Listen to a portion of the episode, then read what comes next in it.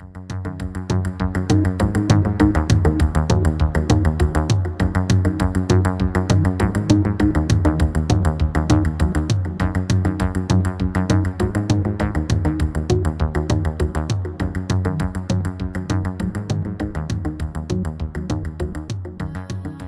Herzlich willkommen bei Großes B, dem Podcast von der B-Community für die B-Community.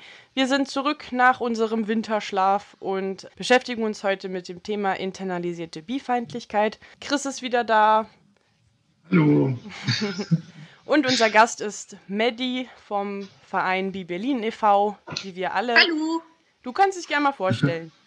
Ja, hi, ich bin Maddie. Ich äh, bin Vorstandsmitglied bei B Berlin e.V ich bin, glaube ich, seit inzwischen vier oder fünf Jahren mit der Gruppe ähm, äh, beschäftigt. Wir waren ja noch nicht von Anfang an ein Verein, aber ungefähr vor vier oder fünf Jahren bin ich dazu gekommen. Ja. Medi, du machst ja gerne mal so bei Podcasts mit, hast ja auch letztens erst, äh, ich weiß gar nicht mehr, wie der hieß, aber mit Tilo zusammen zum Beispiel was gemacht. Ähm, ja, der hieß äh, Queer as Berlin. Ah ja, genau, genau. Ich genau. erinnere mich. Ja, das Thema internalisierte Bifeindlichkeit ist deshalb auch wichtig, weil wir sind im März. Das bedeutet, es ist Bisexual Health Awareness Month. Da geht es obviously um Gesundheit und internalisierte Bifeindlichkeit und wie das mit Gesundheit zusammenhängt. Darauf werden wir natürlich auch eingehen. Deswegen die erste Frage, was ist das überhaupt? Kann ich ja mal anfangen. Internalisiert bedeutet natürlich verinnerlicht also die verinnerlichte Bifeindlichkeit. Bedeutet also, die Vorurteile, die es gibt und die negativen Botschaften, die wir so abkriegen, verinnerlichen wir und richten sie dann gegen uns selbst und haben so eine negative innere Stimme, die uns ständig piekst. Also, was heißt ständig? Nicht jeder ist zum Glück davon betroffen, aber die, die davon betroffen sind, haben manchmal diese Stimme, die ihnen dann fiese Sachen ins Ohr flüstert. Das ist jetzt erstmal mein Verständnis davon. Mhm. Ähm, würdest du was ergänzen, Maddie? Äh, ja, ich finde, es ist dabei immer wichtig, ähm, wie wahrscheinlich bei jeder anderen Form von irgendwie internalisierter Queerfeindlichkeit, dass es, dass selbst wenn man das für sich hat, internalisierte Bifeindlichkeit, dass man trotzdem anderen gegenüber ganz aufgeschlossen sein kann. Also dass sich das nicht ausschließt. Man kann äh, total akzeptierend sein, was alle anderen Bisexuellen angeht, aber man selbst ist ja nicht echt bi. Und man, weil auf einen selbst trifft das alles nicht zu. Und das ist, glaube ich, das, das Wichtige, dass irgendwie, äh, ja, das ist immer so die Idee von internalisierter Homophobie oder Queerfeindlichkeit, dass man dann generell alle, alle Queers hasst und äh, weil man selber das ist. Aber es, es muss gar nicht so sein. Und das ist dann so das Paradox, dass man anderen gegenüber total aufgeschlossen sein kann aber sich selbst gegenüber eben nicht. Ja, ich finde, das ist ein wichtiger Punkt. Ich habe auch mal so ein Meme gelesen oder einen Tweet, wo jemand gesagt hat, alle Bisexuellen sind wirklich bisexuell, die sagen, dass sie sind, außer ich, ich bin fake. Und das ja. äh, trifft so ein bisschen, ähm, wie sich das anfühlen kann.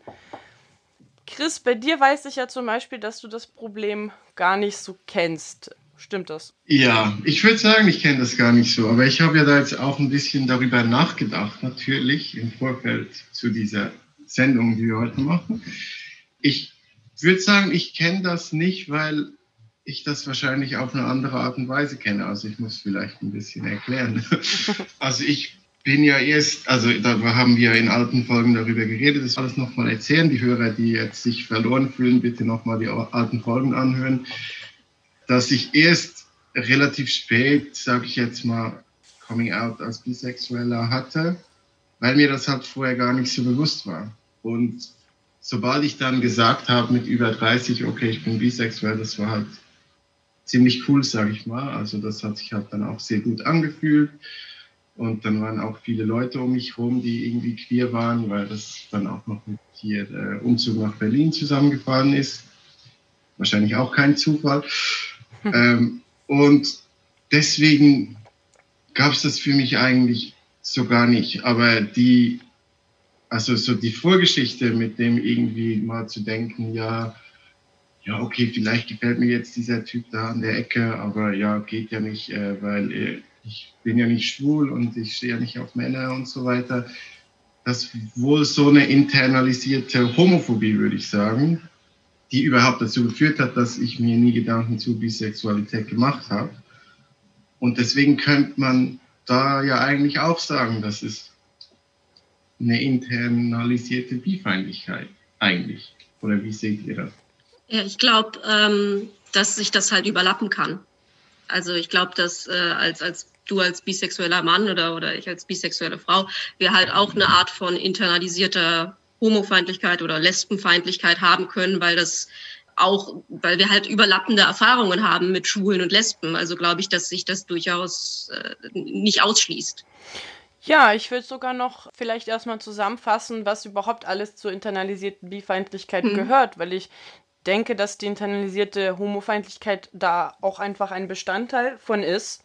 Ein Bestandteil davon, für mich ist auf jeden Fall dieses sich nicht richtig fühlen, sich wie ein Fake oder Imposter oder ja, Hochstapler fühlen oder so, so ein ja, Selbstgespräch von wegen, habe ich mir das bloß alles eingebildet, ist das bloß gar nicht echt. Also diese Richtung. Hm. Oder bin ich nicht queer genug? Genau, richtig. Was man vielleicht anderen Bisexuellen gegenüber nie sagen würde, du bist bi und nicht queer genug, aber selber denkt man die ganze Zeit, gehöre ich überhaupt in diese Community rein? Darf ich überhaupt sichtbar sein? Hm ähm, oder hier Raum einnehmen. Was gehört noch dazu? Ich denke mal auch die Vorurteile, die es gegen, gegen Bisexuelle gibt, eigentlich alle, wenn man die auf sich selber bezieht, ist das internalisierte Bifeindlichkeit, also auch das Vorurteil, die Bisexuellen sind alle Schlampen oder promiskuitiv. Und wenn man dann selber ja ein bisschen frei und nicht so monogam ist, kann das natürlich auch dazu führen, dass man denkt, oh, ich gehöre jetzt zu diesen schlechten Bisexuellen, ich, ich ähm, ja. gebe ich ein schlechtes Bild ab und so weiter und so fort. Würdet ihr da noch was ergänzen? Du stellst Fragen. Entschuldigung. äh, ja, also ich würde dir da erstmal total zustimmen. Das mhm. ist, glaube ich, so, so das ganz Übliche, gerade diese das ist halt die nächste Ebene eigentlich, die dazu kommt, ne? dann die Angst zu haben, dass man ne, auf die falsche Art bisexuell ist. Nicht nur, dass man sich nicht eingesteht, dass man es wirklich ist, sondern man ist es dann auch noch falsch. Mhm. Man macht es nicht richtig. So, man hat entweder macht man es nicht richtig, weil man diese schlechten Stereotype erfüllt und dann wirft man ja ein schlechtes Licht auf die Community, oder man macht es nicht richtig, weil man eine Präferenz für ein Geschlecht hat oder weil man eben eine Partnerschaft hat und dann halt eben nicht eben nicht die Stereotype erfüllt. Also egal wie man es macht, man macht es falsch. Genau, genau. Vielleicht ein Beispiel, an das ich gerade gedacht habe, als monogame, bisexuelle Person, die zum Beispiel in einer, äh, verheiratet ist und in einer Heterokonstellation lebt, kannst du dich gleichzeitig falsch oder schlecht bisexuell fühlen, weil mhm hm, also erstmal ist es ja eine in Anführungszeichen hetero-Beziehung und dann auch noch verheiratet und dann sind wir auch noch monogam und gleichzeitig kannst du dich äh, aber, aber ja eben schlecht fühlen, weil hm, ich bin vielleicht wie die gut Bisexuellen und bin monogam, aber irgendwie ist ja. das auch wieder nicht richtig, weil eigentlich müsste ich jetzt hier mindestens in einer Dreiecksbeziehung sein, damit das wirklich als bisexuell sichtbar damit, ist. Genau, ja. damit man es mir dann glaubt, genau. dass man das beweisen, äh, bewiesen hat damit. Hm. Genau. Also das eine kann wie das andere ausschließen, ne, in dem Beispiel, was du jetzt gesagt hast. Mhm. Also man kann es gar nicht richtig machen. Ja. also die innere bifeindliche Stimme ist eigentlich sehr, sehr gemein und ja, man kann sie nicht vom Gegenteil überzeugen. Also dazu komme ich aber noch mal, wenn wir darüber reden, wie wir dazu damit umgehen. Aber ja. ich denke mal zum Thema, wie das mit Homofeindlichkeit zusammenhängt, da kann man sicherlich auch noch mal was sagen. Zum Beispiel, dass ich glaube, von der internalisierten Homofeindlichkeit ja auch, was Chris so ein bisschen gesagt hat, das ist so der Punkt, der einen dann auch als bisexuelle Person oft daran hindert, bestimmte Begegnungen zu haben oder mal über den eigenen Schatten zu springen und zu sagen, ich äh, versuche das jetzt mal mit, mit der queeren Dating-App oder ich finde die Person da ganz süß und spreche sie jetzt an. Und das ist auf jeden Fall auch ein Punkt, über den man mal sprechen könnte. Also du, Chris, hast ja schon was dazu gesagt. Vielleicht willst du was dazu ausführen oder Maddie, kannst du das nachvollziehen, diese innere Stimme? Ja, ich weiß nicht, ob ich das jemals so äh, als, als internalisierte Homofeindlichkeit bei mir erlebt habe. Vielleicht kann man das so beschreiben, aber sicher gab es zeitweise auch so Momente, wo ich ja irgendwie eine Frau toll fand, aber das nicht ernst genommen habe oder das irgendwie ja nicht getraut habe, ist vielleicht eine andere. Das war vielleicht nie das Problem. Ich habe es, glaube ich, einfach nie so ernst genommen, als, naja, das ist ja nur, naja, ich finde die halt ganz niedlich, aber mehr nicht. So. Und, mhm. habe das des, deshalb nie quasi irgendwie was in die Richtung äh, in Bewegung gesetzt, weil es ist ja, es ist ja alles nicht so echt oder und dann ist halt so das andere, dass ich wusste ja, dass ich auf Männer stehe und das Thema ist halt damit abgehakt. Also so, da, da gibt's ja schon was. Und das ist dann, hm. glaube ich, wo die Überlappung zu Bifeindlichkeit kommt, dass auch dieses Gefühl von, naja, ich habe doch ein Geschlecht, auf das ich stehe, das reicht doch. so. Und das deshalb irgendwie, und dann kommt dann, glaube ich, die Ebene dazu, wo sich das auch wieder vermischt, wo man dann anfängt zu vergleichen von dem einen Geschlecht zu einem anderen Geschlecht und mhm. äh, da habe ich aber diese Gefühle und da habe ich aber diese. Und wenn das nicht das gleiche ist, dann kann das, muss eins davon ja falsch sein.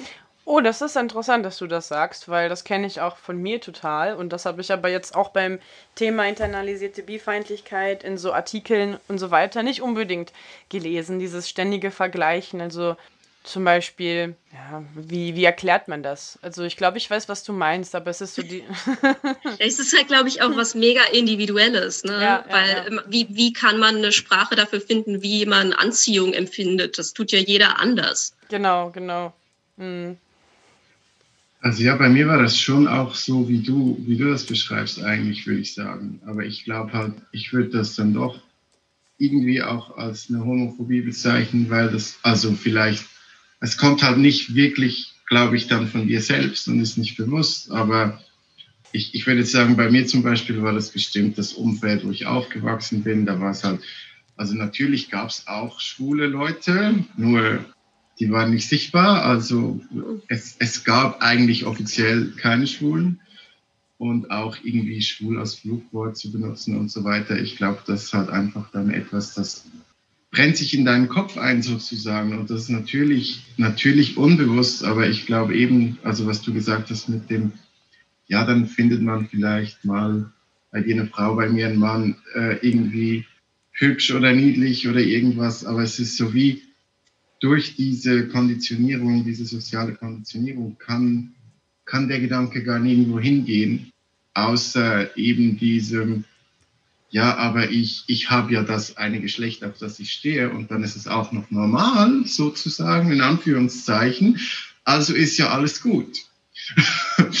und ich glaube, da kommt dann wahrscheinlich eben auch diese Bi-Sache rein, weil, ja, eben, weil es wie auch dieses, oder sage ich mal, monosexuelle, nicht monosexuelle, weil es einfach da bei mir auch gar kein Konzept irgendwie gab von, es ist okay, auch mehr äh, als ein Geschlecht toll zu finden.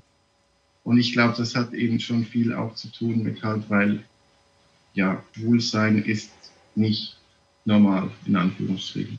Ja, ich denke mal, dass jetzt bei der internalisierten Lesbenfeindlichkeit, um da nochmal auf den Punkt von Melly zurückzukommen, hat das sicherlich auch was damit zu tun, dass die Gesellschaft Beziehungen zwischen Frauen eh nicht so ernst nimmt und dass man dann viel leichter denkt, oh, Girl Crush oder ich will halt sein wie sie oder ich will, dass sie meine beste Freundin ist und deswegen schreibe ich ja jetzt einen Liebesbrief, aber es ist eigentlich ein Liebesbrief für eine beste Freundin und irgendwie gar nicht so wirklich ähm, das checkt, was da eigentlich abgeht.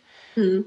Und das würde man vielleicht eher checken, wenn ja kein Begehren für Männer da ist, weil sonst kann man sich das so zurechtreden wie, naja, also. Ja, genau. genau. genau, das meine ich auch mit diesem, wenn man halt quasi schon sich sicher ist bei einem Geschlecht, ja, dann ist es halt irgendwie gar nicht so leicht, sich dem klar zu werden, dass es eben auch mehr geben kann. Auch andersrum. Es gibt ja auch Leute, die sich jahrelang als lesbisch oder schwul definieren und dann feststellen, dass sie aber bi sind. Also es gibt es ja auch andersrum. Und ich glaube, das ist halt auch das Gleiche, dass man halt irgendwie das, das Grundproblem, dass Leute oder die Gesellschaft insgesamt einfach noch nicht so wirklich begriffen hat, dass es möglich ist, auf mehr als ein Geschlecht zu stehen. Ja. Und wenn man das, wenn man das einfach, diesen Fakt, dass das möglich ist, sich nicht bewusst macht oder den nicht annehmen kann, dann kann man das für sich selbst halt auch gar nicht als Möglichkeit wahrnehmen. Ja, und ich finde das Paradoxe ist, dass man ja auch gleichzeitig die Messages bekommt, von wegen alle seien irgendwie ein bisschen bisexuell.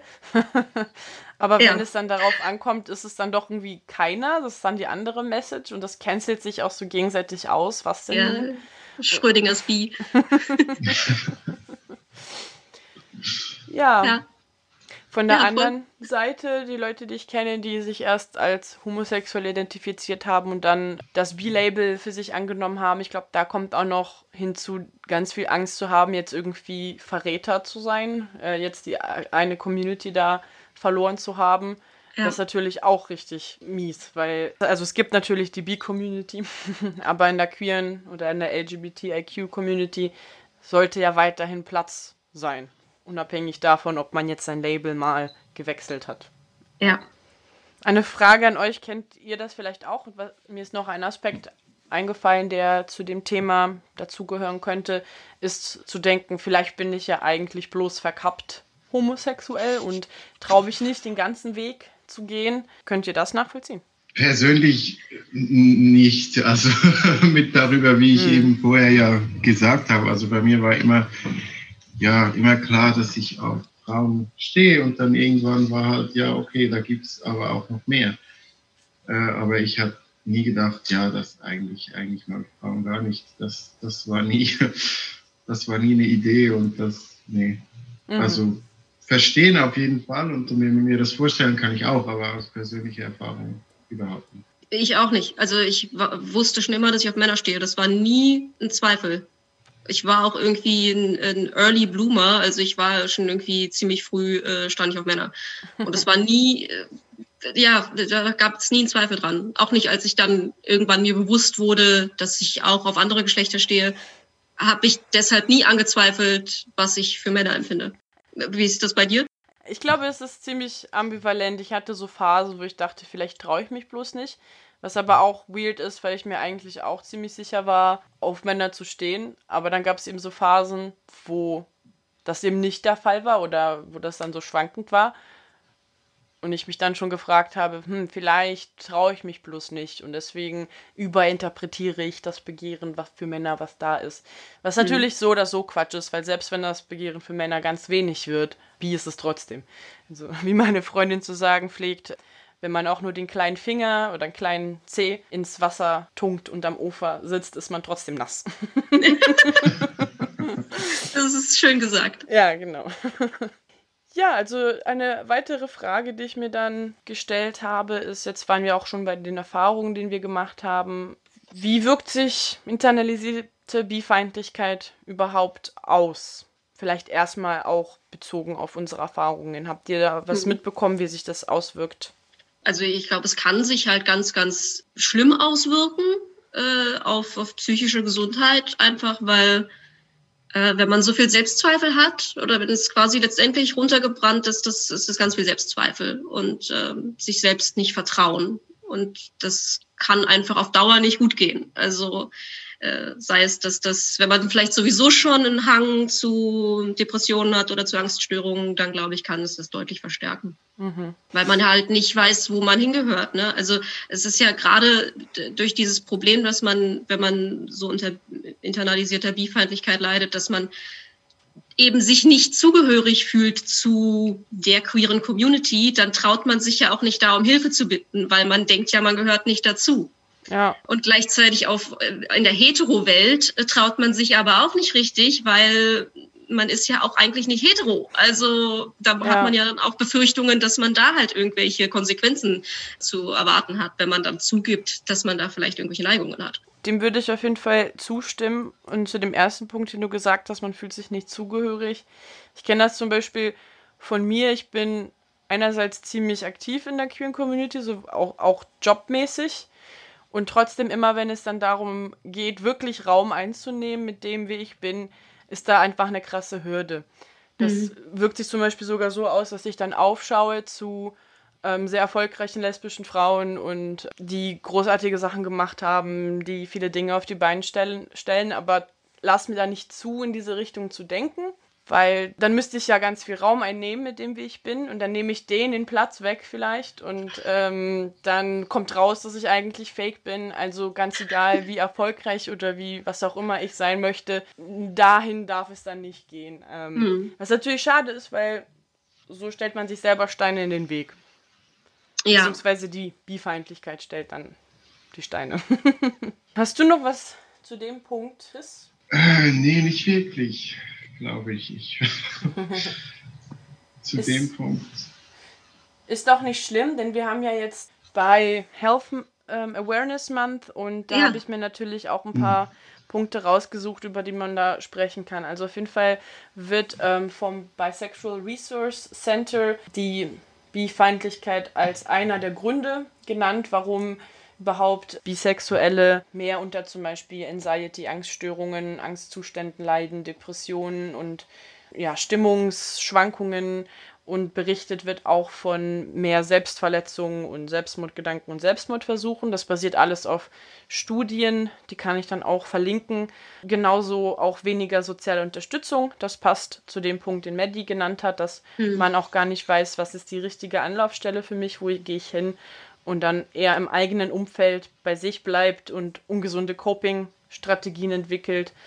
Ähm, und das alles im Vergleich zu ähm, Lesben und Schwulen, die ja natürlich marginalisiert sind und auch eine schlechtere Gesundheit im, insgesamt haben als jetzt die heterosexuelle Mehrheitsgesellschaft. Und außerdem sind tatsächlich auch Bisexuelle seltener out in ihren Familien und Freundeskreisen. Laut dieser Liste ist auch Substanzkonsum, ähm, Rauchen, starkes Trinken häufiger unter Bisexuellen. Und hier wird als Grund unter anderem Bifeindlichkeit genannt und ich denke mir, dass es da schon fast nicht so wichtig ist, ob die Bifeindlichkeit von außen oder von innen kommt, weil es ist ja eigentlich die gleiche Sache. Wir entwickeln ja die internalisierte Bifeindlichkeit nicht ohne Grund, sondern das ist, äh, wir reflektieren ja bloß die Messages, die wir bekommen. Ja, klar, wobei ich ja glaube, also es schon einen kleinen Unterschied macht. Mhm. Ähm, vielleicht auch an welchem Punkt man so in seiner eigenen äh, Reise ist, im Coming Out oder wie auch immer. Weil jetzt, ich bin jetzt zum Beispiel schon lange an einem Punkt, wo wenn ich was bifeindliches höre oder wenn ich was lese, was eindeutig bifeindlich ist, dann kann ich da es entweder an mir abprallen lassen oder halt dagegen argumentieren je nachdem, wie, ob ich da gerade die Zeit für habe oder die Lust drauf habe, aber mhm. es äh, verfolgt mich nicht mehr. So, das, das Internalisierte ist vorbei für mich. Das habe ich verarbeitet und das, da, das lasse ich nicht mehr an mich ran. Und wenn man halt aber noch weiter vorne ist in dieser Entwicklung und, und das internalisiert hat, dann ist es ja eben nicht mehr die Stimme von außen, sondern halt die eigene Stimme. Und mhm. dagegen zu argumentieren, ist halt total schwierig, weil diese internalisierte Bifeindlichkeit so eine innere Logik entwickelt, die sich ganz schwer durchbrechen lässt. Ja. Meinst du denn, wenn du sagst, das hat zu tun auch mit, wo man steht, mit Coming Out und so weiter, dass, dass dann ein Coming Out sozusagen auch helfen kann, die eigene internalisierte Bifeindlichkeit ein bisschen, ich möchte sagen, zu zerstören, aber vielleicht nicht zu zerstören, sondern ein bisschen zu, zu reduzieren oder abzufedern oder irgend sowas? Naja, ich glaube nicht, dass es irgendwie so ein, so ein magischer Knopf ist und dass kaum, dass man sein Coming Out hatte, auf einmal alles super ist. Äh, und es kommt natürlich auch immer auf den Kontext und das Umfeld an. Es kann es im schlimmsten Fall, kann es das noch verschlimmern, wenn man halt schlechte Reaktionen bekommt. Ne? Aber im Idealfall ist das halt ja der größte oder erste richtig große Schritt, um dagegen was zu machen, also um, um irgendwie sich selber zu helfen. Und eben in dem Moment, wo ich anerkenne, ich bin bisexuell, habe ich mich ja dann in der Community zugeordnet und kann ja eben mich irgendwie mit anderen Leuten austauschen und um Hilfe bitten oder wie auch immer. Also das ist ja irgendwie der, der Ausgangspunkt eigentlich, um daran zu arbeiten. Also das zuerst mal selbst zu akzeptieren sozusagen, oder? Weil also ich finde, ich in meiner Erfahrung war das so ja eigentlich das erste Coming Out, das du hast, ist eigentlich vor dir selbst. Ja, klar. Und dann eben kommen dann die anderen und deswegen glaube ich schon, dass es auch, denke, das ist schon auch hilfreich, wenn man auch sagt, ja, ich bin bisexuell und also das zu sagen, dann eben natürlich hast du vielleicht immer noch gewisse Sachen, die internalisiert sind und so weiter, so wie du sagst, kein magischer Knopf, aber so als erster Schritt denke ich sicher wichtig. Ja, auf jeden Fall. Ich würde nur anmerken, ich glaube, gerade Bisexuelle sind nie so richtig fertig mit Outing, weil. Äh, ja, klar. Also, ähm, auf jeden Fall natürlich sich zu outen, sich das selbst einzugestehen und ähm, das dann ein paar Leuten zu sagen, kann auf jeden Fall ein wichtiger Schritt sein fürs eigene Selbstbewusstsein. Natürlich also auch gegen die internalisierte Bifeindlichkeit. Aber wenn man dann sich wieder outen muss, weil jetzt die Beziehungsperson eine andere ist und alle Leute verwirrt sind und sagen, ach so, das bist du also eigentlich. Ähm, oder weil man in Kreisen ist, die einfach Bisexualität gar nicht mitdenken und man dann immer wieder sagen muss, äh, übrigens, mich gibt es ja. auch noch, kann das, ähm, glaube ich, den Prozess ziemlich verlangsamen. Ja. ja. klar, weil das macht halt auch einfach müde. Ne? Mhm. Jedes Mal sagen zu müssen, bisexuell aber auch. genau, genau. Der nächste Punkt, den ich hier sehe, bei äh, den wir uns vorher ausgemacht haben, wäre zum Beispiel, wie gehen wir eigentlich damit um? Das interessiert mich dann natürlich jetzt auch, Maddie, du, wenn du schon sagst, du bist mit dem Thema durch. Oder vielleicht bist du nicht ganz mit dem Thema durch, aber da auf jeden Fall weitergekommen. Äh, wie bist du damit umgegangen? Was, was ist dein Weg?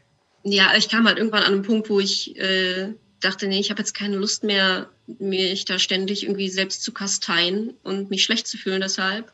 Mhm. Und das ist halt wieder das Privileg der Großstadt, dass es halt in Berlin eine Gruppe gab von Bisexuellen, einen Stammtisch, woraus dann der Verein Wie Berlin e.V. entstanden ist, ähm, wo ich hingegangen bin und wo ich einfach zum Stammtisch gegangen bin. Und äh, das war das eine, also das, das so halt irgendwie einfach mich mit anderen Leuten zu treffen, andere Bisexuelle kennenzulernen und festzustellen, dass das auch einfach eine ganz dass das ganz normale Menschen sind. Also das, ich hatte so die Idee, ah, die sind alle bestimmt ganz stereotyp queer mit bunten Haaren und ich komme da hin und sehe irgendwie voll hetero aus oder so.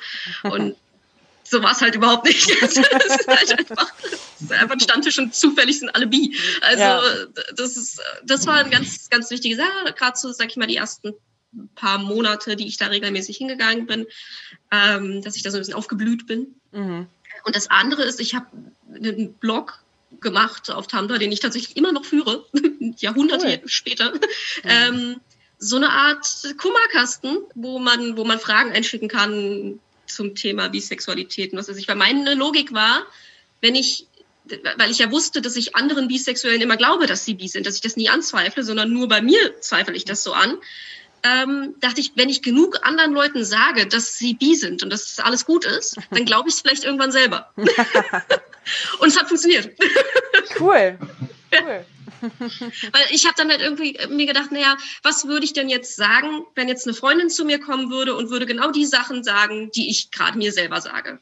Mhm. Dann würde ich ja ganz anders reagieren. Dann würde ich sie ja aufbauen, dann würde ich irgendwie ihr sagen, ey, du hast doch voll recht und überleg doch mal, wie du äh, dich da gefühlt hast. Und das ist doch, warum soll das denn nicht echt sein? Warum sollst du denn nicht queer genug sein?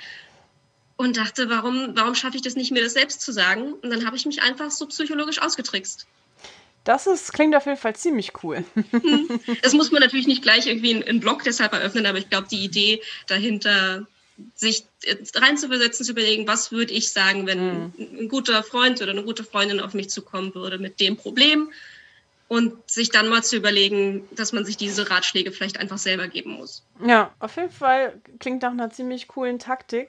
ähm, Christ, bei dir ist das Problem natürlich ein bisschen was anderes, aber hast du etwas Aktives gemacht gegen die, wie du sie beschrieben hast, internalisierte Homofeindlichkeit oder ist sie dann einfach weniger geworden? Ich glaube, so mit der Akzeptanz war das dann eigentlich, mit der Akzeptanz und mit dem nach Berlin kommen war das eigentlich mehr oder weniger weg, weil ich, hm. ja, weil hier ist es einfach, also es hat schon anders in der Schweiz oder in Berlin. Hm. Und ich meine, hier sieht man halt so viele queere Menschen auch. Also ja, es gehört, na, na, natürlich sieht man in Zürich auch mal ein schwules oder lesbisches Pärchen oder so. Aber ich habe das Gefühl, hier gehören queere Leute einfach zum Stadtbild. Es gibt äh, ganz klar queere Stadtteile oder ein schwuler, Schöneberg ist ja auch eher ein bisschen schwul. Äh, äh, sag ich jetzt mal, ja, ist ja immer, schwul und queer ist ja nicht, ist, ist ja immer ein bisschen was mm. anderes. nee, aber für mich war das, ja, irgendwie so mit dem, hier ist es einfach so normal, sage ich mal. Also so fühlt sich das für mich an. Ich weiß nicht, ob das sich für alle Leute in Berlin so anfühlt, aber auf jeden Fall fühlt sich das für mich so an.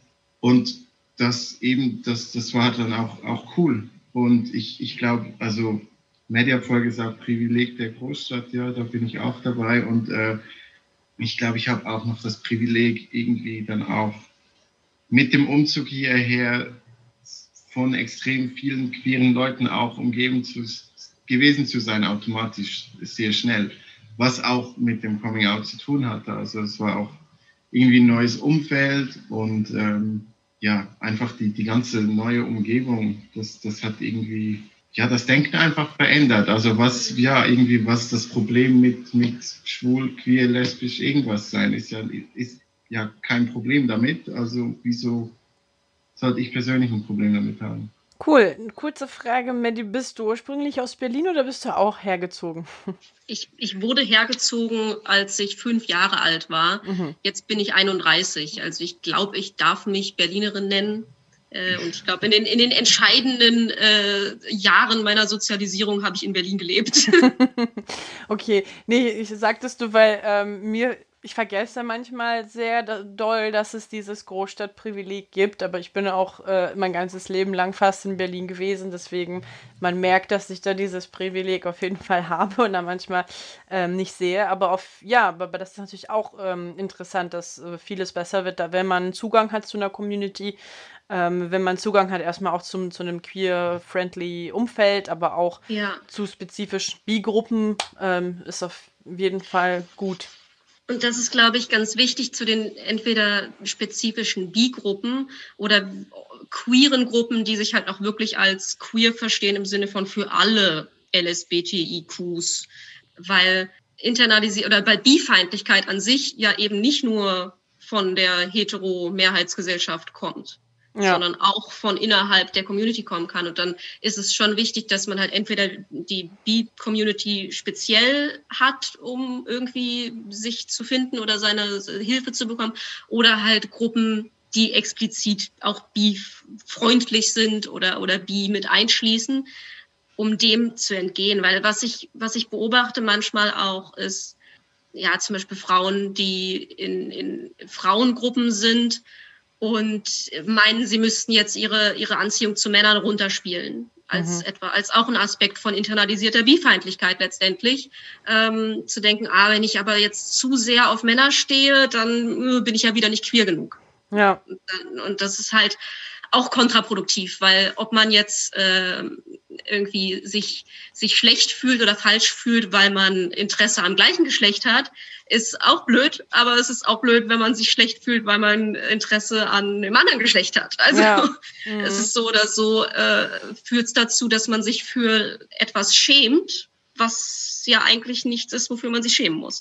Mhm. Und deshalb ist es, glaube ich, so extrem wichtig, dass es eben Angebote gibt oder dass man das in Anspruch nimmt, speziell zu, zu Bi-Ressourcen zu gehen oder ja, das ist auch der Grund, weshalb so, so politische Maßnahmen, die für Schwule und Lesben gemacht sind, halt nicht immer dann am Ende bei Bisexuellen ankommen. Mhm. Ja, ich wünsche mir ja sowieso, dass mehr ähm, LGBT-Vereine und Organisationen Bisexualität nicht nur mal mitnennen, sondern da einen eigenen Kompetenzbereich dazu machen.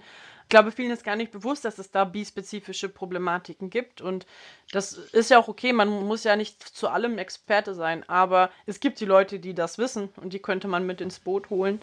Genau. Ja bei, bei deiner Beschreibung von Frauengruppen, ähm, das, da fühle ich mich sehr an feministische Gruppen erinnert, äh, wo dann auch ein Politikum gemacht wird, aus dem nichts mehr mit Männern zu haben. Aber gar nicht mal, weil das jetzt eine lesbische Frauengruppe ist, sondern weil wir haben uns sind also so eher so dieses Political Lesbianism, was davon ja. übrig ist. Genau, wir finden, es ist antisexistische Praxis, nichts mit Männern zu haben.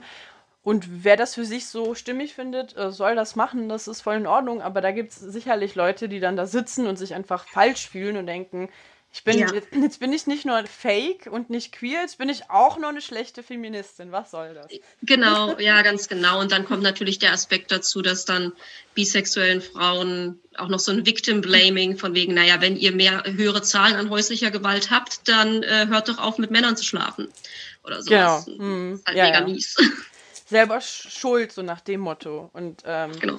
Tut natürlich besonders weh, wenn das dann von den Feministinnen kommt, die genau. normalerweise gegen Victim Blaming sich aussprechen, wenn es um sexualisierte Gewalt geht, aber das dann bei bisexuellen Frauen mal kurz vergessen.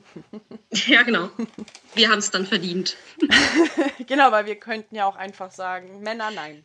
Und das ist halt genau die gleiche Rhetorik wie äh, homophobe Menschen, die, die zu Bisexuellen sagen, ja, aber ihr könnt doch hetero sein. Ihr könnt euch das doch aussuchen und ihr könnt doch auch glücklich sein in einer hetero-Beziehung. Warum tut ihr euch das denn dann an? Das ist genau die gleiche Rhetorik, nur umgedreht. Ja. Zum Thema Biakzeptanz von mhm. anderen Bereichen der Community. Ähm, ich finde es immer wichtig, also so ein Marker, wann weiß ich, ob ich in einem tatsächlich bee-friendly Umfeld bin oder nicht. Wenn man das Gefühl ja. hat, dass, dass die Gruppe oder die Leute einen Aspekt von dir ignorieren, dann bist du wahrscheinlich nicht richtig. Also wenn du das Gefühl hast, okay, diese queer-feministische Frauengruppe akzeptiert mich nur, weil sie irgendwie ignorieren, dass ich zum Beispiel auch noch Männer gut finde, ist das vielleicht nicht die Gruppe für dich. Und anders natürlich, wenn es jetzt ein nicht queeres Umfeld ist und die ja, wollen nicht, dass du zu sehr über deine queeren Erfahrungen oder Beziehungen sprichst und, und oder reagieren da ganz komisch und sagen zwar, ja, ja, wir haben kein Problem damit, aber weh, du nimmst zu viel Raum ein mit mhm. Queerness, auch das ist dann die falsche Gruppe. Also ein Tipp, suche die Gruppe, wo du einfach du sein kannst und ja, akzeptiert wirst, so wie du bist. Und wenn das nicht offline geht, weil es nicht überall Berlin sein kann, ähm, und weil gerade Corona ist. ähm, gibt sicherlich auch schöne Online-Spaces, Foren, Blogs, da kann man auch mal gucken, was man da empfehlen kann. Oder, und, oder zum Beispiel auch jetzt Online-Angebot durch die Pandemie. Ähm, das wollte hat, ich gerade sagen. Genau. Mhm. Also das hat Corona, das ist ja eine gute Sache, dass Berlin überall sein kann. dass man sich ja von Wanne Eickel aus in den Stammtisch einloggen kann. Also dass es halt wirklich irgendwie auf einmal Möglichkeiten schafft, ähm, dass man vielleicht auch in einer, wenn man aus einer, in einer Region lebt, wo es jetzt nicht an jeder Ecke irgendein äh, queeres Café gibt, äh, dann kann man das halt digital nachholen sollte man also das auch beibehalten. Ja, wenn, wenn falls Corona dann irgendwann mal vorbei ist. Ja, das denke ich auch, vielleicht nicht in der gleichen Frequenz, ne? Ja. vielleicht nicht ganz so viel, aber so ab und zu mal sowas zu machen, äh, ist halt super interessant auch, weil man halt auch irgendwie dann mal aus Berliner Sicht halt auch mal über den Tellerrand hinausschaut. Ja. Und ne, ne, man wird ja so ein bisschen, man hat so seine rosarote Brille hier ein bisschen auf. Und, ja, man äh, ist verwöhnt als Berliner. genau, ich glaube, das ist deshalb, also das ist, führt jetzt vielleicht ein bisschen weg von unserem Thema, aber ich glaube, das ist auch mit ein Grund, weshalb die Berliner queere Community so völlig am Abkotzen ist während Corona, weil für uns ist es halt ein völliger ein negativer Kulturschock, das jetzt nichts ist. So, und irgendjemand anderes, der auf dem Dorf wohnt, da gibt's, da gab's noch nie ein CSD. Weißt du, so, die vermissen das nicht, weil das ist noch nie da gewesen. Mhm. Und hier ist halt irgendwie so völlige Bremse und Rückwärtsgang und keiner weiß, äh, ja, für ja. uns das, der Kontrast halt gerade extrem spürbar. Ja, ja. ja das glaube ich auch nicht, nicht nur queer-spezifisch in Berlin sowieso, oder? Ja, also klar. Hier normalerweise am Wochenende, oh, da jetzt läuft, jetzt läuft was, was ich gerne noch machen würde, aber es sind schon sieben andere Sachen, die toll sind und ich weiß nicht, wo ich jetzt hingehen soll. Ja. Und jetzt momentan ist einfach, ja, okay, äh, welches zu Hause, von, zu Hause aber jetzt, jetzt muss man sich überlegen, welches von den sieben Zoom-Meetings man besucht. ja, bei mir ist langsam ein bisschen Zoom-Meeting-Overload. Ich, äh, Kann ich verstehen. Ja, ja, ich habe schon vor der Pandemie, weil ich, ich habe so ein Distance Learning Master, den ich mache, bald fertig bin.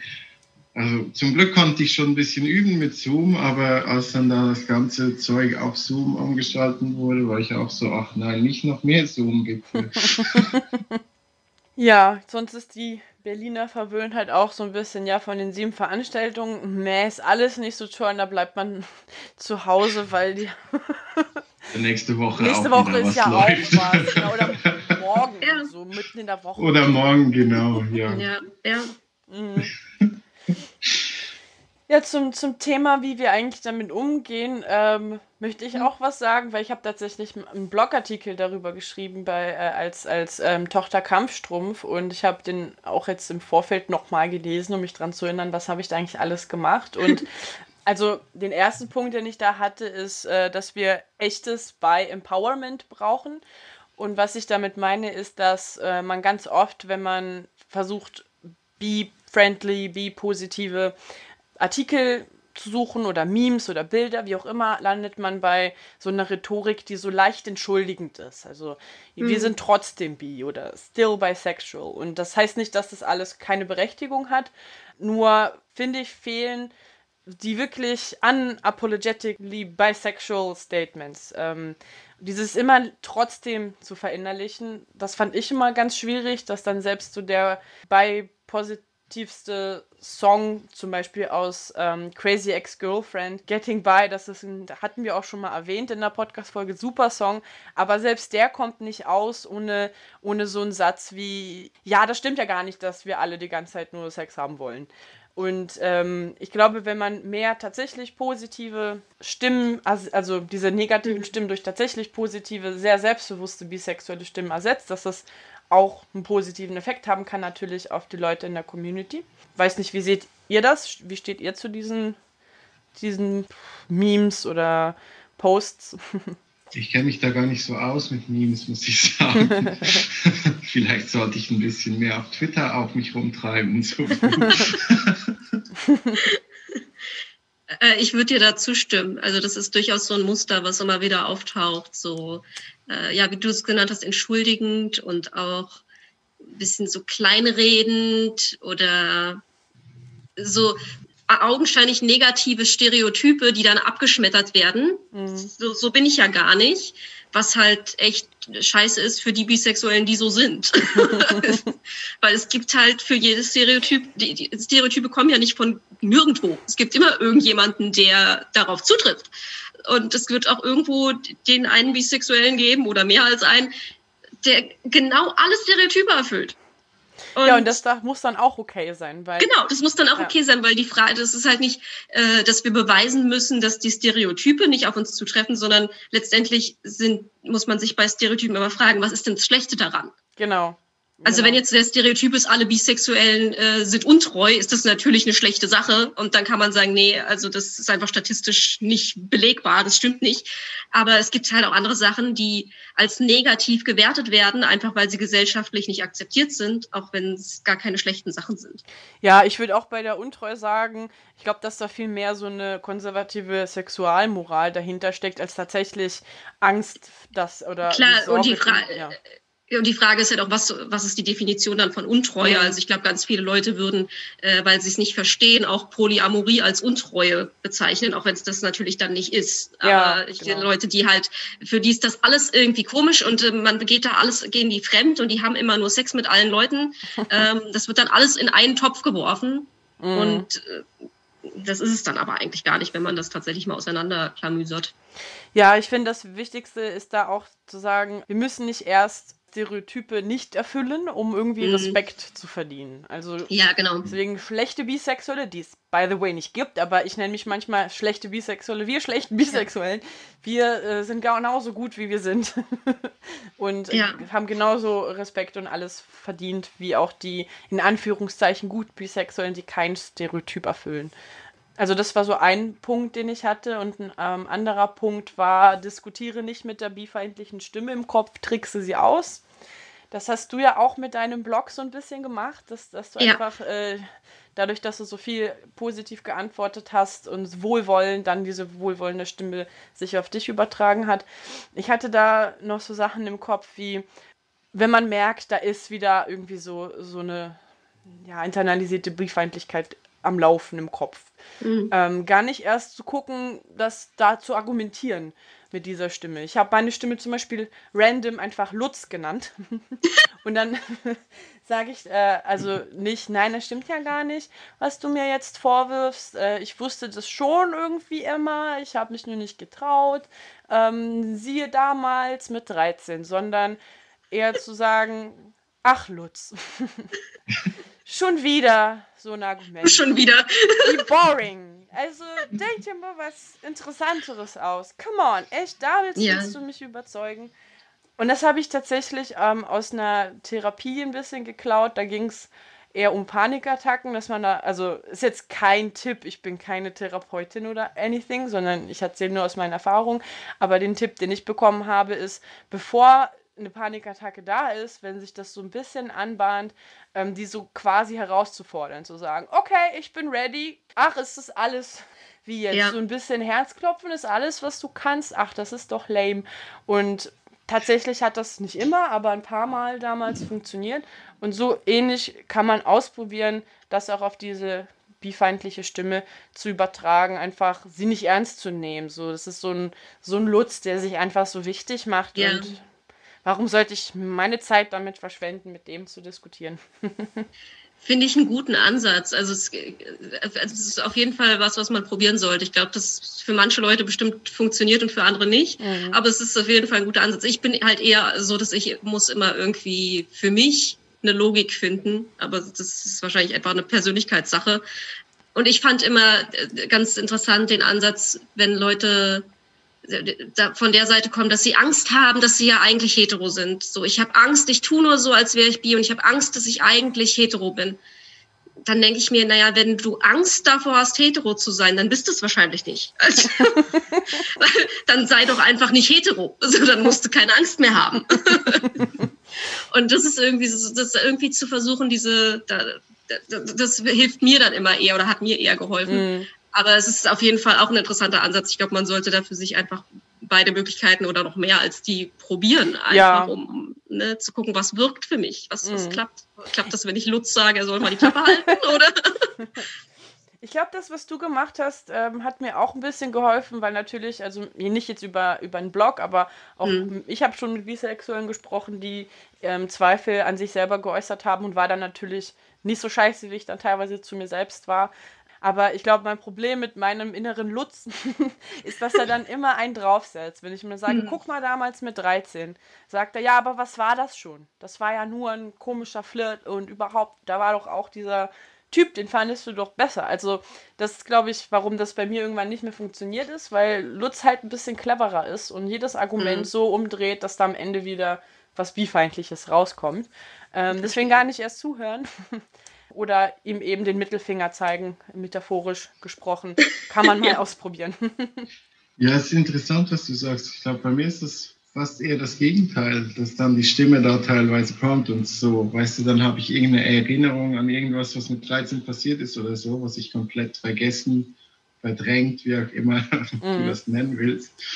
Und dann kommt da so eine Erinnerung zurück und dann irgendwie so, oh, okay, das macht jetzt alles irgendwie viel mehr Sinn. So jetzt mit was ich heute weiß, so, ach, und dann ist es dann aber teilweise so, denke ich so, Alter, du warst schon ziemlich dumm mit 13, ne? Also eigentlich hättest du das ja auch merken sollen, was ja. da abgeht. ja, die, diese Momente habe ich auch immer wieder. also ich glaube, das Prägnanteste, was ich mich irgendwie erinnert habe, ist, ich hatte irgendwie eine beste Freundin bei uns in der Siedlung. Ja, die war, glaube ich, ein Jahr älter oder eine Klassenstufe höher, keine Ahnung. Also beste Freundin da in der Nachbarschaft. Und irgendwann stand mal auf dem Klettergerüst, äh, Maddie und ihr Name sind lesbisch. Mhm. Und äh, das war auch, glaube ich, der Moment, wo ich meine Mutter gefragt habe, was ist, was ist denn lesbisch? ähm, und dachte mir im Nachhinein dann irgendwann, ja, okay, das macht schon Sinn, dass, dass irgendwelche anderen Kinder das da hingeschrieben haben, weil wir haben halt immer Mutter, Vater, Kind gespielt. Und wir waren halt immer Mutter und Vater, obwohl es auch Jungs gab in der Nachbarschaft. Aber nein, wir wollten immer das Ehepaar sein, die Eltern oh. sein. Und äh, irgendwie, ja, und hingen halt auch die ganze Zeit aufeinander rum. Also im Rückblicken betrachtet hatten die nicht Unrecht. Das ist auch schön, ja, so, so Erinnerungen äh, ähm, an Jugendzeit, Kindheit, wo das dann plötzlich doch voll queer ist und man hat es damals nicht gecheckt. Kenne ich auch ein bisschen. Ähm, Lutz würde dann sagen, ach, was ist das schon? Aber, aber es ist auf jeden Fall schöner, wenn, ja. wenn man sich an sowas erinnert und sagt, ach, guck mal, hättest du damals nur nicht so ein Brett vom Kopf gehabt oder hättest du damals schon eine Sprache dafür gehabt. Ähm, ja, klar. Mhm. Und gleichzeitig äh, muss man aber auch aufpassen, dass man nicht so ein Narrativ entwickelt, dass man es ja schon immer gewusst hat. Weil dann gibt's wieder die anderen Bisexuellen, die es wirklich gerade erst gemerkt haben mit, äh, keine Ahnung, 45 und keine Erinnerungen haben aus der Kindheit. Und die können aber genauso bi sein, auch wenn es eine genau. ganz neue Entwicklung ist. Mhm. Ja, das ist wichtig, glaube ich, bei allem, dass man da das eher deskriptiv nutzt als so normativ. Also mhm. nicht sagt, das ist jetzt die Bi-Erfahrung, sondern das ist, so würde ich meine Erfahrung beschreiben. Genau. Ja. Mhm. Was ich hier in meinem Artikel noch als Punkt hatte, ist, ähm, was man zum Beispiel auch so einem inneren Lutz entgegenbringen könnte, ähm, ist eher ein, ein sehr positiver Blick auf die eigene Sexualität. Also gar nicht so sehr auf sexuelle Orientierung eingehen, sondern sagen, ach, so wie ich meine Sexualität wahrnehme, finde ich sie super mit allen Aspekten, die dazugehören. Ich weiß gar nicht, warum du dich immer so sehr irgendwie in das, äh, in diesen Aspekt sexuelle Orientierung verrennst. Äh, da gibt es doch noch so viel mehr, was, was, was diesen Aspekt meines Lebens so ausmacht und ähm, dein komisches Gebrabbel wird dem niemals gerecht werden. Ähm, das hat zum Beispiel auch ein bisschen geholfen bei mir. Mhm. Dann einfach die anderen Sachen zu sehen, wie jetzt in meinem Fall Neugier, so eine, so eine sexuelle Neugier und ähm, BDSM zum Beispiel. Wegen, das finde ich super und ich weiß gar nicht, warum ja, sich meine innere Stimme da so sehr auf einen Aspekt bloß einschießt. Mhm. Und zu guter Letzt hatte ich noch den Punkt, äh, du fühlst dich unauthentisch, embrace the true power of bisexuality. Und was ich damit meine, ist, dass ähm, man kann natürlich sich ständig wie so eine Baustelle oder wie nicht gut genug betrachten und Bisexualität ist ja irgendwie dazwischen und nichts Ganzes. Man kann aber auch sagen, wir haben so eine krasse Power, so viele Normen und so viele normativen Vorstellungen ins Wanken zu bringen. Ist das nicht einfach mal cool? wir sind ja. quasi die Brücke zwischen mehreren Communities und ähm, mit unserer Anführungszeichen Unandeutigkeit, ja, stellen wir so viel in Frage, das kann man auch wie so eine Superpower sehen, anstatt wie ein Defizit. Ja, es erinnert mich das, äh, an, an, den Artikel, den ich da mal gelesen habe, über irgendwie dass die Bisexuellen zu queer für Queer Theory und für die queer, queere Community sind und dass eigentlich, ich glaube nicht Monosexuelle haben sie gesagt, aber auch teilweise Bisexuelle, aber dass, ja, dass eigentlich das die queersten Queeren sozusagen sind und dass wir deswegen so eine, dass deswegen teilweise so schwierig ist in der queeren Community. Also ich glaube, ja, dieses revolutionäre Potenzial sozusagen und auch und auch teilweise kann es ja auch gut sein, wenn Leute etwas verwirrt sind über Sexualität, wenn sie mit anderen Leuten reden. Also weißt du, wenn, wenn, ihr, wenn man mit jemandem über Bisexualität redet, der jetzt halt nicht aus Berlin kommt und nicht so viele queere Freunde hat oder so, dass die dann halt auch vielleicht mal so sind, ah, das gibt's ja auch noch, ja, okay. Kenne ich jetzt nicht, aber es ist spannend. Ja, oder wenn dich Leute dann nicht gleich in eine Schublade einsortieren können und dann erstmal verwirrt sind und das rattert bei denen im Kopf. Das ist ja erstmal nichts Schlechtes. Genau. Nur dann würde ich halt zum nächsten Punkt übergehen. Hm? Ähm, nämlich, was können wir als Aktivistinnen tun? Ähm, ja, genau. Als Bi-Aktivistinnen, als Queer-Aktivistinnen, ähm, was können wir tun? Um, also du hast ja eigentlich schon viel getan mit deinem Blog. äh, ja, in der kleinen äh, Tumblr-Welt ähm, ich glaube, das eine ist natürlich, was man politisch tun kann, ist halt irgendwie für bisexuelle Sichtbarkeit und, und äh, Bi-Rechte sich einzusetzen und da einfach bisexuelle Lobbyarbeit zu machen mhm. äh, und einfach immer wieder da in den Diskurs zu gehen. Natürlich dann irgendwie Angebote für die Community, sei es Stammtische oder irgendwelche anderen Sachen, einfach Hauptsache es gibt irgendwie Events oder irgendwelche Gelegenheiten, sich auszutauschen. Das kann halt alles sein, ganz niedrigschwellig oder das kann halt auch irgendwie so ein wissenschaftlicher Diskurs natürlich auch sein. Also da gibt es so viele Möglichkeiten das halt einfach dazu führt, dass man Aufklärungsarbeit macht zu dem Thema. Ne? Das ist halt das, was eigentlich wieder zurückkommt an das, was auch Chris gesagt hat, dass er halt ja meint, er hatte nie so den Referenzrahmen dafür, dass es das überhaupt gibt. Und dann, wenn man nicht weiß, dass es das gibt, dann kann man sich auch so nicht definieren. Dann kann man nicht wissen, dass man bi ist, wenn Klar. man das Wort nicht kennt. Und äh, das ist, denke ich, vom, die Seite vom Aktivismus, ne, dass man das mhm. macht. Und natürlich auch Beratungsangebote, wenn man das, wenn man Kapazitäten dafür hat und, und, und Kummerkasten oder irgendwie solche Sachen, dass man irgendwie äh, auch da irgendwie beratend zur Seite steht und unterstützend. Würde ich so unterschreiben, auf jeden Fall. Wir können als Bi-Aktivistin natürlich auch in nicht bispezifische Räume und Communities gehen und da eben auch aufklären, warum es wichtig ist, dass äh, Bisexualität als eigener Kompetenzbereich ähm, aufgenommen wird. Das Mhm. Würde dann auch den Leuten helfen, die vielleicht wir gar nicht erreichen würden mit unserem Angebot, die dann erstmal zu einer bekannteren queeren Organisation oder Stelle gehen. Ja. Ja, ich glaube, das, was Sie schon gesagt haben, mit dem echte, echte äh, Bi-Positivität, echtes Bi-Empowerment schaffen, gehört auf jeden Fall auch dazu. Das ist ja auch das, was Aktivistinnen machen. Diese Memes oder hm. diese Blogposts kommen auch oft von Aktivistinnen und da kann man sich auch überlegen, braucht es jetzt einen weiteren Artikel mit fünf Mythen über Bisexuelle und warum die Stereotype nicht stimmen oder ein Artikel oder, oder ein Meme, wo steht, auch verheiratete Bisexuelle sind valide, hm, was schon so klingt wie, als wäre das eigentlich nicht so. Oder einfach ein Buy and Proud rauszuhauen, ja. ähm, bringt das nicht vielleicht mehr oder einen anderen Aspekt ähm, aufzugreifen, der nicht so viel beleuchtet wurde, ja. Ich finde aber allerdings, dass ähm, das eine ist eben die Arbeit von Aktivistinnen, das andere ist, was, sie, was sich gesellschaftlich ändern muss, weil so wie all, alle Queerfeindlichkeiten ähm, ist das, hat das natürlich sehr viel mit ja, der sexistischen Gesellschaft zu tun, in der wir leben, mit dem ähm, Patriarchat. Das ist alles ein Produkt davon letzten Endes. Und deswegen ist antisexistische Arbeit immer auch Arbeit also hoffentlich, immer auch gegen Queer- und Bifeindlichkeit gut.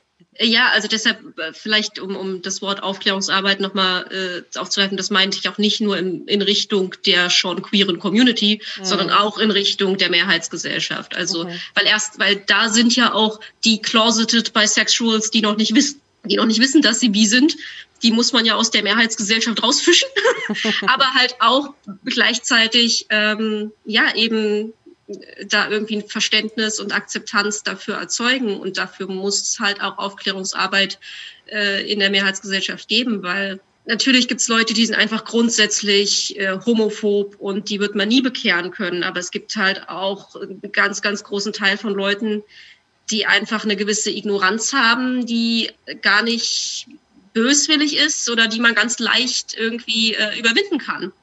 Das stimmt, ja. Dafür sind natürlich diese Aufklärungskampagnen ähm, enorm wichtig. Genau. Hm.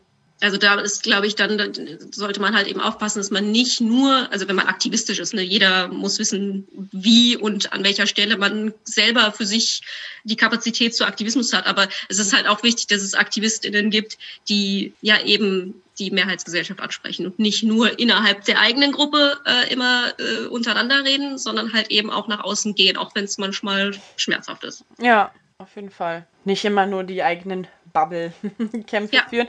Die ist natürlich auch wichtig, weil man will ja auch als ähm, Bubble weiterkommen, aber eben auch trotzdem eben Kontakt haben zur Außenwelt mm, und die Leute vielleicht auch abholen. Ich glaube, ja, es ist gut, dass es da verschiedene Präferenzen gibt. Deshalb ist eine, eine meiner Lieblingsveranstaltungen oder in der Pride Week in Berlin immer das lesbisch-schwule Stadtfest, mhm. weil da kommen halt Leute, die nicht lesbisch, schwul, bi, trans, wie auch immer sind. Da kommen halt auch cisgender Heteros hin aus Interesse, aus Neugier, äh, weil sie jemanden begleiten, wie auch immer, oder weil es halt einfach ein Stadtfest ist, wo man halt hingeht. Ja. Ähm, und gerade diese Gespräche sind die, die mich, die, die ich dann am liebsten führe eigentlich. Mhm. Ähm, wenn Leute da wirklich mit einem Interesse rankommen und die haben vielleicht gar keine Ahnung und sagen vielleicht auch Sachen, die ein bisschen offensiv sind, weil sie es nicht besser wissen aber die haben, die, die wollen irgendwie was wissen, die wollen was erfahren und die wollen was lernen. Und das finde mhm. ich halt irgendwie, das bereichert mich dann immer total, weil ja. da irgendwie so ein, so ein Kontakt entsteht. Auf jeden Fall, das ist jetzt dieses Jahr auch noch die Frage. ähm, ich glaube, die wollten es im September verlegen. Wir ich glaube, Oktober heißt es im Moment. Ich glaube, erstes okay. Oktoberwochenende, aber ob, man wird sehen. Ja, ich finde auch, bei dem Punkt ist mir noch eingefallen zum Thema, was muss sich gesellschaftlich verändern, ähm, ist auch, dass wir in unserer westlichen Welt eh so ein ganz krasses, starres Verständnis immer haben von Kategorien, sei es jetzt Geschlecht oder auch sexuelle Orientierung, aber auch andere Dinge. Eigentlich fängt es vielleicht sogar schon da an, dass man dieses binäre Denken aufbricht. Jetzt nicht nur in Bezug auf Sexualität und Geschlecht. Ja, ähm, es gibt halt mehr als nur zwei Optionen. genau. Ja, aber das ist ja überall, also eben wie du sagst, mhm. nicht nur mit Sexualität, sondern das ist ja wirklich. Also ich finde, je mehr, je mehr man darauf guckt, desto mehr sieht man, dass einfach wirklich irgendwie das ganze Denken von uns modernen Menschen, sage ich mal, halt so aufgebaut ist. Irgendwie gibt es immer nur zwei Dinge. Und eben deswegen ist ja Bisexualität auch etwas mit revolutionärem Potenzial, weil es dann eben ist, so ein Statement zu, hey, es gibt eben nicht nur die zwei, es gibt eben nicht nur homosexuell und heterosexuell, sondern es gibt eben mehr als nur dieses binäre Ding. Ja, und also was mir, vielleicht weiß nicht, ob euch das auch so geht, aber ich habe ab und zu mal so Momente, wo mir einfällt, dass nicht alle Leute bi sind. Und das ist dann voll der Mindfuck, weil ich so, weil ich das dann gar nicht nachvollziehen kann manchmal. Also ich meine, das ist dann, natürlich weiß ich das, aber manchmal kann ich das nicht nachvollziehen, wie man nur auf ein Geschlecht stehen kann. Mhm. Natürlich, um Gottes Willen, habe ich nichts dagegen. Ich akzeptiere auch monosexuelle Menschen, aber es ist, manchmal fällt mir das, das schwer, das zu begreifen. Und ich glaube, das ist was, was Chris sagt, dieses irgendwie das Potenzial von Bisexualität, das so aufzubrechen, dass ja, dass ich manchmal mich daran erinnern muss, nee, warte mal, es gibt auch Menschen, die, die nicht so sind. Mhm. Also ich habe auch das Gefühl, je mehr ich mich auch mit Menschen unterhalte und auch dann Leute, die jetzt sagen, sie sind hetero oder homosexuell. Und also wenn man jetzt, sage ich mal, hetero und homosexuell mit 100% nur Anziehung, romantisch und sexuell zu einem Geschlecht, dann gibt es, glaube ich, schon sehr wenige Leute, die wirklich, wirklich heterosexuell oder homosexuell sind. Ist mein Eindruck zumindest. Ja, die Kinsey-Skala und so weiter und so fort. Wie viele Leute sind da eigentlich eher so irgendwo in der Mitte und nicht ganz am Rand? Hm. ja, weil ich hätte auch so ein bisschen die Frage, das ist jetzt nichts, was wir heute diskutieren können, aber es wäre vielleicht ein Thema für eine Sendung oder ein Thema für irgendwas, ob sich vielleicht auch queere Aktivistinnen, also schwule, lesbische Aktivistinnen bedroht fühlen durch Bisexualität, weil sie eben so viele Dinge aufweicht, weil unser Ziel ist ja nicht, wir weichen die Dinge auf, um das Patriarchat zu feiern, sondern eigentlich das Gegenteil. sondern wir wollen eigentlich das genau ähm, zerstören. Aber vielleicht gibt, gibt es ein paar Ressentiments, die es deswegen gibt, weil denkt, okay, wenn diese Bisexuellen jetzt alle Kategorien aufweichen, wo sind dann wir? Ja. Ähm, das wäre eher was für einen runden Tisch mit, äh, mit Leuten. Voll. Ja. Um Würde ich auch sagen, das wäre wirklich vielleicht mal ein Thema, wo man jemanden aus äh, der schwulen oder lesbischen Community einladen könnte und, und fragen, da irgendwie mal in Austausch gehen könnte. Ja, weil wenn letzten Endes ein paar der ähm, Ressentiments da herkommen, lässt sich daran ja auch arbeiten und dann vielleicht auch ein paar ja, Brücken schlagen. Das schön. Weil natürlich klar diese Aussage mit, naja, jeder ist ja ein bisschen bi, die ist halt nicht nur aus bisexueller Sicht doof, sondern natürlich auch, wenn man irgendwie äh, gerade geschafft hat, sich als lesbisch zu outen und dann kriegt man gesagt, ja, aber jeder ist ja ein bisschen bi. Mhm. Äh, ist natürlich total bescheuert. also, aber dann ja. ist halt die Frage, woher kommt dieser Spruch eigentlich? Wer, wer hat sich das ausgedacht? Und dass jeder ja ein bisschen bi ist. Ich glaube, ja. die bisexuelle Community äh, ist da gar nicht so hinterher. ja, ich weiß gar nicht, ob das Freud war oder wer auch immer, aber Leute, die sich darauf beziehen, tun das eigentlich auch selten um Bisexualität irgendwie zu affirmieren, sagen, ah, okay, cool, jeder ist ja ein bisschen bi, sondern es ist meistens ein, ach komm, was laberst ja. du da, jeder ist ja ein bisschen bi. Und, ne, und wenn es nach einem lesbischen Outing ist, dann steckt da wahrscheinlich ganz viel Homofeindlichkeit dahinter. Und ja, so, klar. So dann, ja. Ich glaube, mit dem Programm sind wir auch durch, aber ist natürlich noch Raum da für Ergänzungen, für Leseempfehlungen und Links und alles wie immer, also immer her damit. Na, ich würde vor allem empfehlen, dass Leute zu unseren Stammtischen kommen. Beziehungsweise auf Discord äh, oder auf äh, aber Zoom tatsächlich, äh, Zoom, in ja. Zukunft über Zoom. Äh, also wer da jetzt irgendwie vielleicht den Podcast hört und noch nie bei uns bei einem Stammtisch war, möge gerne auf biberlin.de gehen und gucken, wann die nächsten Termine sind oder auf unserer Facebook-Seite. Da kann man nämlich genau das tun, was wir unter anderem empfohlen haben. Sich mit Leuten austauschen, die auch bi sind. Auch wenn man in Wanne-Eickel wohnt. Auch wenn man in Wanne-Eickel wohnt, auch bis dahin reicht die Zoom-Leitung, genau. Und ich frage mal vorsichtig, wie das mit deinem Blog ist. Äh, willst du den offenbaren oder ist es eher was Leute, die auf Tumblr sind, eh kennen? Äh, ich kann äh, gerne den Link dir geben. Der heißt gettingbyebyebye.tumblr.com. Mhm. Ähm, aber es, es, ist natürlich, also er ist englischsprachig, weil Tumblr und es ist halt, äh, die Tumblr-Community ist eine sehr nischige Community. Ich habe aber tatsächlich schon manchmal äh, deutschsprachige Nachrichten da bekommen. Ja, ja. Ähm, ja, weil es halt irgendwie ich da irgendwo stehen habe, dass ich auch auf Deutsch antworten kann bei Bedarf. Mhm. Aber ja, klar, ich kann dir den Link gerne zuschicken, falls du den irgendwie mit als Beispiel ja, voll gerne. Ja, Tumblr ist ja so eine Sache. Seitdem sie Porn verboten haben, ist glaube ich irgendwie mehr als die Hälfte abgewandert. Aber ja, die sind alle jetzt bei Twitter und vermissen Tumblr. Was halt witzig ist, weil Porn ist auch nur offiziell verboten und inoffiziell. Ach, wirklich? Man muss die Bilder nur auf schwarz-weiß stellen, dann erkennt der Algorithmus das nicht mehr, dass das Female Presenting Nipples sind.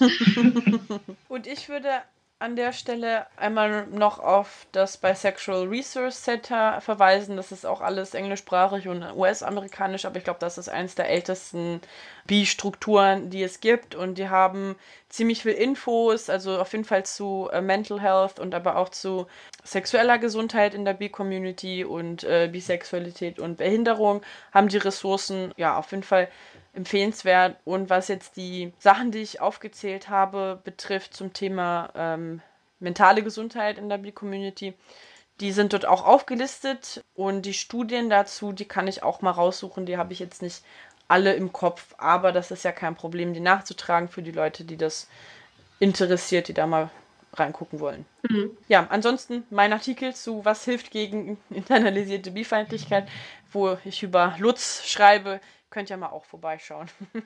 Ein Standardwerk. mal gucken. Vielen Dank fürs Mitmachen, Maddie. Hat Spaß gemacht. Die Zeit ist auch sehr schnell vergangen. ja, danke für die Einladung. Hat mich sehr gefreut. Hat Spaß gemacht. Cool. Danke, dass du da warst. Doch ein Schlusswort von, von Chris oder war das jetzt ein Schlusswort? äh, das war noch nicht wirklich ein Schlusswort. Jetzt fühle ich mich unter Druck, hier ein Schlusswort zu liefern. ja, äh, ich hoffe, auch die Zuhörer hatten wieder viel Spaß, so wie immer. Und bis zum nächsten Mal. Genau, bis zum nächsten Mal und vielen Dank fürs Zuhören.